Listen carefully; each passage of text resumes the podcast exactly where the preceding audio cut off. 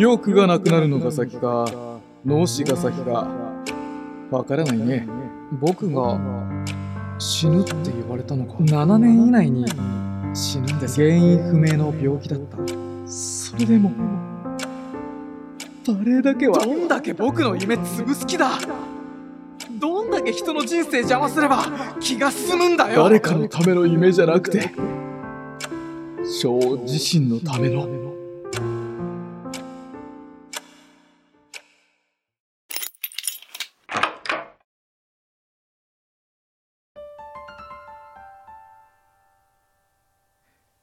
平川翔。エピソード1幸せな家庭を取り戻すために。お父さんはね昔バレエでオリンピックに出るかもしれなかったんだよ。強化選手だったの。父がバレーボールをしていたと知ったのは小学4年の終わりだった。喘息を持ちながらもサッカーや水泳との掛け持ちで長野県の地元のジュニアチームでバレーも楽しんでいた僕。サッカー選手になるのが夢だった。父も応援してくれていた。そんな父が僕と同じバレーをしていた。それどころかオリンピックの強化選手だったなんて。お母さんだったら僕が代表選手になる。バレーでオリンピックに行くよ。僕がオリンピックに出て、お父さんを連れて行くんだ。それが時期に、妹と弟と僕、兄弟3人の共通の目標になった。3人の中の誰かがバレーでオリンピックに行き、父を連れて行くのだと。その頃から家庭内の様子が少しずつ変わってきた。どうやら父の仕事が変わったらしい。足に障害があり、専業主婦だった母も働きに出るようになった。家族全員で囲むのが楽しみだった食卓。その品数が少しずつ減っていった。そもそも父と母の揃うことが減った。バレーシューズが傷んでもなかなか買い替えてもらえなくなった。次第に両親が言い争うように。今月の生活どうするの？いさかいの原因はいつも同じだった。家族団らんの優しい時間。幸せな家庭。当たり前だと思っていたものが形を変えていく。中学では担任やバレー部の顧問と揉めたり不登校したりした。それでもバレエだけは続けていた。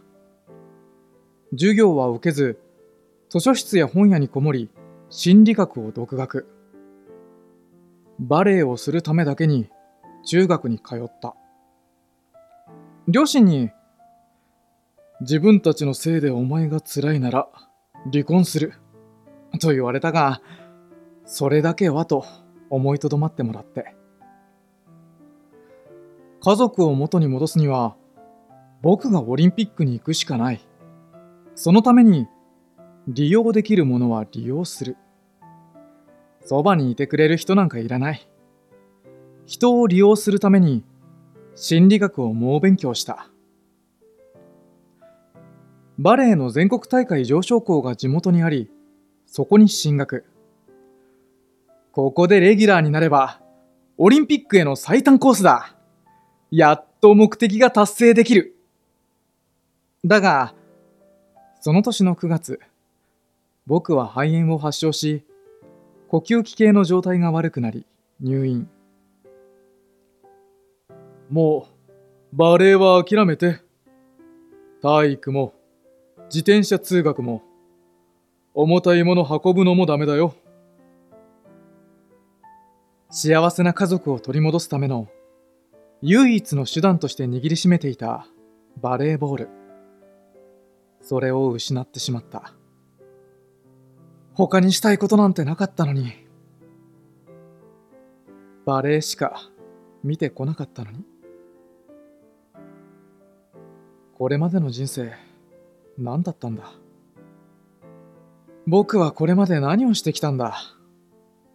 これから一体何をして生きていけば？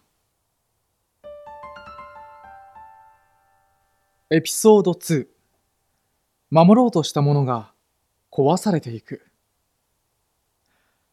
バレエができないのにその高校に通う意義はない。僕は金のかからない形で街をブラブラしたり家計を助けるためにアルバイトを始めたりした。ある日街中で思わぬ再会をした。かつてジュニアチームで僕を指導してくれた監督だった。懐かしさに顔がほころぶ。バレエを続けているかと聞かれ正直に話すと監督はこう言ってくれた。お前の培ってきた知識を後輩のために教えに来てくれないか。それから僕は指導者としてジュニアチームに関わることになった。バイトをしながら卒業だけはするために高校にも通いながらバレエを教える時間が僕の救いだった。大人のことは信じられない。けれども子供たちはまっすぐ僕の目を見てくれる。まっすぐぶつかってくれる。もう叶えられない夢を後輩に託すような思いがあった。できなかったことができるようになる。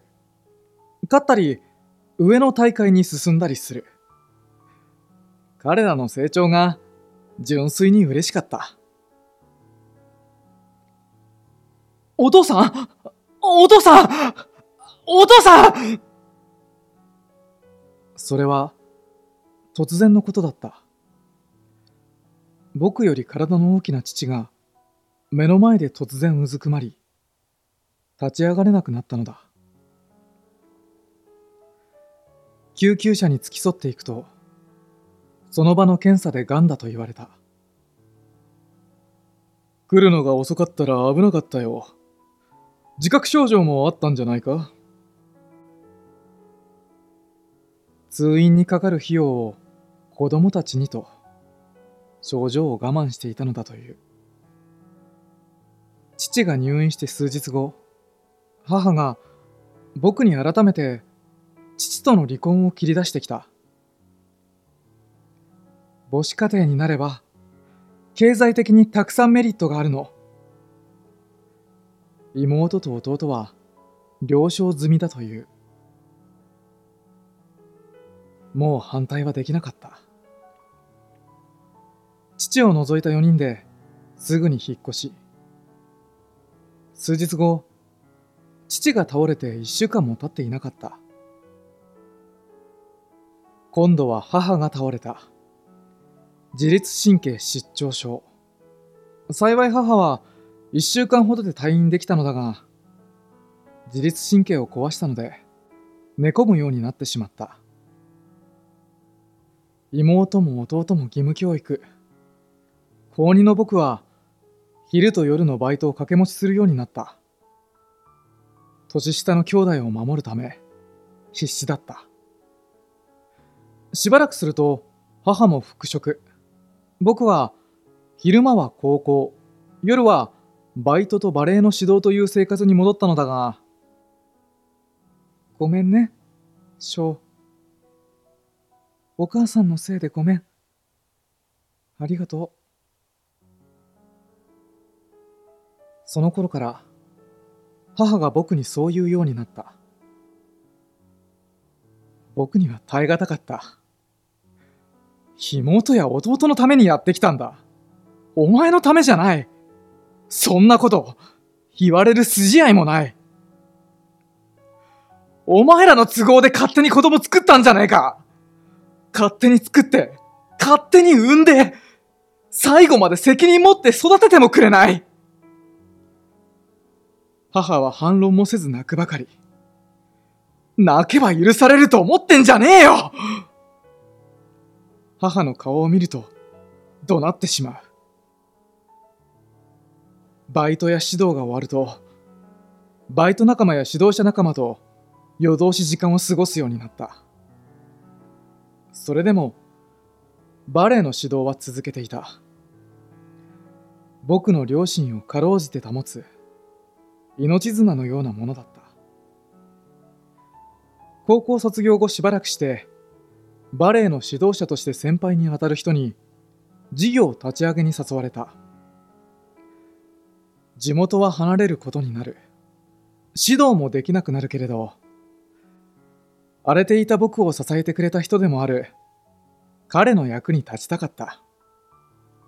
夢は子供たちに託せばいい。家は出てもお金を送ればいい。20歳の年だった。県北に引っ越し、ようやく事業も軌道に乗せた頃、母から電話がかかってきた。翔、お願い、帰ってきて、と。子宮がんで子宮を摘出するのだという。ようやく何か一つ、叶えられると思った矢先僕は母のもとに戻ったどんだけ僕の夢潰す気だ。どんだけ人の人生邪魔すれば気が済むんだよ。高校卒業した妹は家を出ていた。帰ってきた僕は母に辛く当たることしかできない。そして今度は肺に穴が開いて僕が入院。止められていたバレエを指導の範囲内とはいえ続けていたからだった。そんな体であることすら母のせいだと思えてならなかった。お前がもっと丈夫に産んでくれていたら一体どこで間違えたんだ僕の何が悪かったって言うんだ守ろうとしたもの、叶えようとしたものが、自分には力の及ばない何かのせいで、壊されていく。八つ当たりだと分かっていても、止められなかった。母を呪い、父を呪い、思い通りにならない自分の人生を、呪うことしかできなかった。エピソード3自分のための夢を見つけて退院した僕は知り合いの紹介である居酒屋に面接に行った。弟に頼まれて高校のバレーチームの指導をする時間を考えると両立できるのが居酒屋でのバイトだけだったのだ。言われた時間に店に行くとそこには品の良さそうなおばさんが社長の奥さんだという。その女性の澄んだ瞳に見つめられると不思議な感覚に陥った。そわそわするけれど心がじんわり温かくなる。気づけば僕はこれまで人には話してこなかった身の上の話をしていた。生い立ちのこと、バレエのこと。けれども、そのバレエを失ったこと。家族を修復しようとしてきたのに、母に辛く当たることしかできない現状。それでも、バレエだけは、指導だけは続けたくて、そのために、ここで働かせてもらえたら。奥さんは泣いていた。綺麗な両目からこぼれる綺麗な涙、涙、涙。ハラハラと泣きながら、奥さんは僕の手を取り、本当に苦労してきたのね。そう言って僕の頭を撫でた強がってきた何かの崩壊した瞬間だった。人前で僕は初めて泣いた。席を切ったように。何が起こっているのかわからなかった。何やってんだ。面接に来たのに。面接官と二人で泣くなんて。いい年した男が泣くなんて。僕はその居酒屋で働き始めた。社長と奥さんは仕事中はお互いに厳しいが、仕事を終えると仲睦まじい夫婦だった。初めは辛かった。僕の欲しかった、取り戻せなかった理想の両親像。まして、その次男が僕と同い年だという。翔は息子みたいだ。大層可愛がってもらった。お前はこれまで本当に本当にいろんな経験をしてきたからもっといろんな経験をしなさい。いろんな大人を見なさい。お前が見下してるような大人ばかりじゃないよ。すごい大人なんて、いくらでもいるから。サーバーグランプリ、居酒屋甲子園。普通にバイトしていては、経験できないようなイベントやセミナーに連れて行ってもらった。店のためということももちろんあるが、僕のためを思って、そこまでしてくれる二人。父さんと母さんも、僕には見えなかったけど、僕たちのために頑張ってくれてたのかな。ある時、その居酒屋のコンサルティングに入っている方のセミナーに連れて行ってもらった。そこには、常識や制約にとらわれず、本気で夢を語り、熱く生きる大人がいた。子宮がんで倒れてから、母は働いておらず、弟は学生。僕の稼ぎで家族の生活を支えている現状だ。それでも、何の制約もなければ、僕はどう生きる？今日、何をする？翌日僕は居酒屋を月末で辞めると伝えたとうとう見つかったんだねしたいことが。誰かのための夢じゃなくて翔自身のための。二人は涙ながらに送り出してくれた。疲れたらいつでも帰ってきなさいという言葉とともに。スポーツ体罰で悪評の立ってしまっている長野県。長年現場にいて指導者の言葉の暴力も見てきた。うっすら抱いていたバレエの指導をしながら子供たちのケアのできる仕事をしたいという思いを行動に移すことに。お金を貯めて生態の学校に通い卒業。自分で作ったバレーボールチームの指導をしながら生態の仕事を始めた。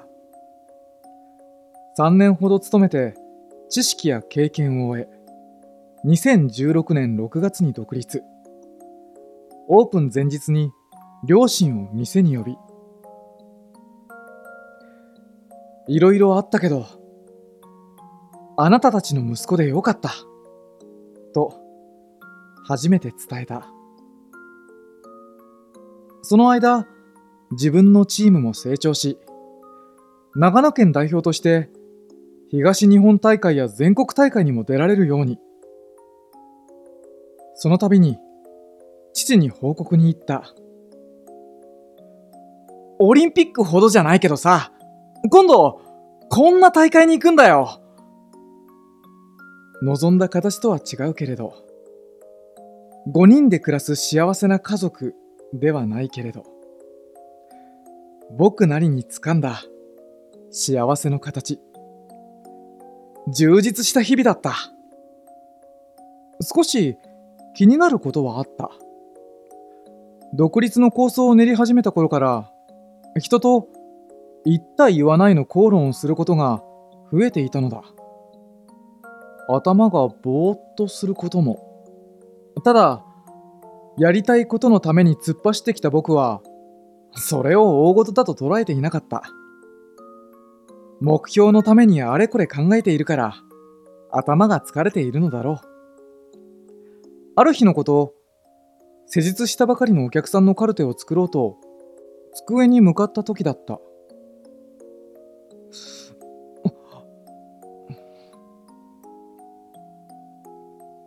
何一つ思い出せなかった。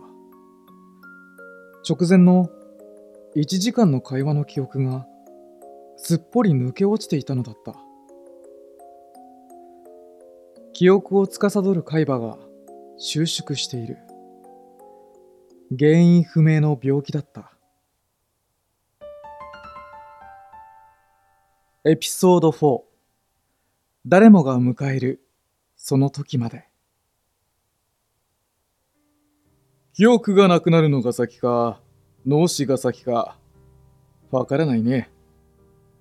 20代で発症する脳移植は進行が早いから、長くて35歳でしょう。淡々と言われた。他人事のようだった。余命宣告というのは、ドラマなんかで見聞きする、あと3週間とか、持って3、4ヶ月とか、そういうものだと思っていた。余命はあと7年。実感を伴って受け止めることができなかった僕。ふと振り返ると、付き添ってきた母が涙をこぼしていた。あの居酒屋の奥さんの涙と同じ、綺麗な涙。それを目にした時ようやく僕はことを認識した僕が死ぬって言われたのか。いくら検査をしても原因がわからない。長野県内はもちろん東京と静岡の病院もたらい回しにされた。神経内科と脳外科で異常がなければ精神科にと言われるが、心理学を学んできた僕なので、精神科医と喧嘩になる。何日も拘束されて、脳波を取ったり通院したりする日々。そのストレスからか、頭痛もひどくなった。疲れ果てた僕の心に、ふと浮かんだのは、あの居酒屋の社長夫婦の顔だった。疲れたらいつでも帰ってきなさいもう何年ぶりになるだろう。店をふらっと訪れた。7年以内に死ぬんです。原因もわからなくて不安で記憶なくなることが怖くてみんなに忘れられちゃうことが怖くて。二人は涙ながらに聞いてくれた。そして社長は最後に笑って言った。大丈夫だ。お前は必ず死ぬ。でも俺も死ぬ。はっとして社長の目を見る。俺たちが死んでも、俺たちの思いや理想が誰かの心に残ってれば、俺たちは本当の意味では死なないんじゃないか。僕は自分の経験と思いを伝える活動を始めた。僕は怖かった。いつか記憶がなくなること。7年以内に死ぬこと。死んでしまったら、自分という存在が忘れられてしまうこと。けれども、抱えている状況は皆同じなのだ。死ぬのが7年以内と決まっていないだけで。誰もが死に向かって生きている。大切なのは、その瞬間に向かって、今いかに生きるかということ。自分の状況を SNS で素直に語ると、培ってきたご縁から、次々と講演の提案や依頼が来た。折も折。余命宣告された翌2017年の2月には、店が火事でなくなってしまった。それ以降、生態の仕事は出張生態に切り替え、全国どこへでも飛んでいけるようになった今は、講演の仕事に全力で取り組んでいる。誰もが限られた人生のかけがえのない今という時間を生きている。余命宣告があろうがなかろうが、病気や障害があろうがなかろうが、問いは同じ。